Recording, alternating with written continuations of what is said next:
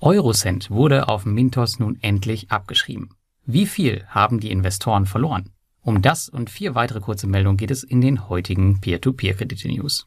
Darunter geht es um weitere kommende Kreditgeber auf Mintos, das Ende des P2P-Pioniers SOPA, ein Lebenszeichen von Bulky State und wir sprechen über die aktuelle Entwicklung des P2P-Marktplatzes Income.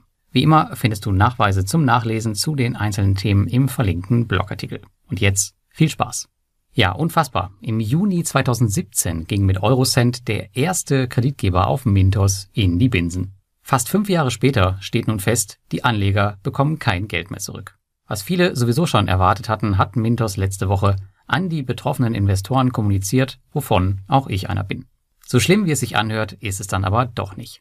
Denn was viele nicht wissen, Mintos hat insgesamt ca. 47 Prozent des ausstehenden Betrages von ein bisschen mehr als 350.000 Euro zurückgeholt. Das könnt ihr nachlesen im Recovery Sheet, welches auch nochmal im Blogartikel verlinkt ist.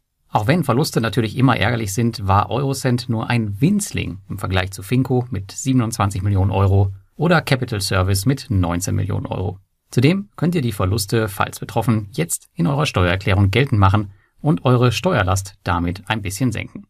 Ich selbst habe hier nur 8,46 Euro verloren, das ist auf jeden Fall zu verschmerzen. Aber dieser Fall zeigt einmal mehr, wie lange sich Rückholungsverfahren hinziehen können und ich glaube, diese fast fünf Jahre sind definitiv noch lange nicht das Maximum. Und damit gehen wir auch gleich über zur zweiten News, die auch von Mintos kommt. Wenige Kreditgeber vom Kaliber Eurocent sind auf Mintos definitiv vom Aussterben bedroht. In der neuen monatlichen Übersicht mit dem Namen Mintos Insight bestätigte Co-Founder Martins Falters, dass durch die Regulierung in Lettland immer größere und sehr wahrscheinlich auch konservativere Kreditunternehmen angezogen werden. Denn durch die Lizenz in Lettland ist auch für Kreditunternehmen, die Plattformen wie Mintos bisher nicht in Betracht gezogen haben, die Finanzierung über einen P2P-Marktplatz zur Option geworden. Spannend in den Insights war zudem auch zu sehen, wie rasant das Wachstum auf Mintos abläuft. Allein im November hat man fast 11.000 neue Investoren gesammelt. Das muss man sich mal vorstellen. Was Mintos aktuell in einem Monat schafft, schaffen andere P2P-Plattformen nicht einmal in mehreren Jahren. Diese Größe und Marktdominanz von Mintos ist mit ein Grund dafür, warum die Plattform auch 2022 in meinem Portfolio ein fester Bestandteil bleiben wird. In der News Nummer 3 geht es um Sopa. Sopa werden die meisten von euch sicherlich nicht kennen, aber es ist eine der ältesten P2P-Plattformen überhaupt. Und die geben jetzt nach 16 Jahren die Vergabe von P2P-Krediten auf. Die Banksparte der Firma wird das ausstehende Portfolio komplett zurückkaufen und nach fast zwei Jahrzehnten verlassen die Anleger mit durchschnittlich 5% Rendite den Platz. Als Gründe für den Rückzug wurden maßgeblich zwei Dinge angegeben. Laut SOPA ist das Vertrauen in P2P-Kredite durch die Scams in den letzten Jahren gesunken. Vielen Dank an dieser Stelle an Groupier und Co. Und zum Zweiten mussten die Zinsen durch die Kosten der Regulierung immer weiter abgesenkt werden, bis es für Investoren keinerlei Sinn mehr machte, in P2P-Kredite zu investieren. Sopa wird sich ab jetzt vollkommen seinen Bankaktivitäten widmen. Was denkt ihr? Wird Sopas Schicksal auch früher oder später das der nun regulierten baltischen P2P-Plattformen sein? Schreibt mir doch mal eure Meinung dazu in die Kommentare. Die News Nummer 4. Es gab ein Lebenszeichen von Bulky State. Auf der estnischen Immobilienplattform Bulky State war ich selbst lange Investor habe sie jedoch zu Beginn der Covid-19-Pandemie aus dem Portfolio geworfen, damit das Unternehmen einfach zu intransparent war und man, naja, so gut wie gar nichts hörte und niemals über irgendwas informiert wurde. Abgesehen davon jedoch ist Bulky State tatsächlich eine weiterhin gute Alternative zu Estate Guru, bei der ich niemals Probleme hatte. Auch kenne ich den Gründer und Teile des Teams seit vielen, vielen Jahren persönlich.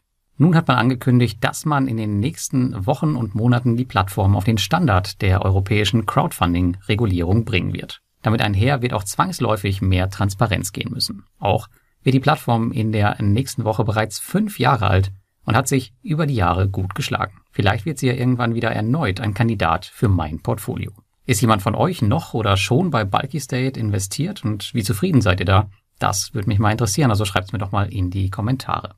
Und damit kommen wir zur News Nummer 5. Und da geht es um den einzigen Neuzugang in meinem Portfolio in diesem Jahr. Und das war der neue estnische Marktplatz Income. Verglichen mit vielen anderen Plattformen haben sie 2021 hinter den Kulissen richtig was nach vorne gebracht. Und weitere neue Kreditgeber mit der Sicherung des Cashflow-Buffers und dem Junior Share stehen schon in den Startlöchern. Dadurch, dass Mintos durch den Zinsverfall für viele nicht mehr so attraktiv ist, bietet Income mehr und mehr eine willkommene und vielleicht sogar sicherere Alternative. Um die Entwicklung der Plattform weiter zu stützen und vorwärts zu treiben, startet man nun sogar ein Crowdfunding auf der bekannten Plattform Cedars, die in den nächsten Tagen für die allgemeine Öffentlichkeit starten wird. All das, was dort in diesem Jahr passiert ist, stimmt mich positiv, dass wir auf Income in 2022 weitere große Schritte sehen werden. Ich bin auf jeden Fall ziemlich gespannt drauf und bin mal wieder froh, von Anfang an auf einer ordentlichen Plattform mit dabei zu sein. Das war's für die P2P News der Kalenderwoche 49. Ich wünsche euch eine schöne Woche und bis zum nächsten Mal.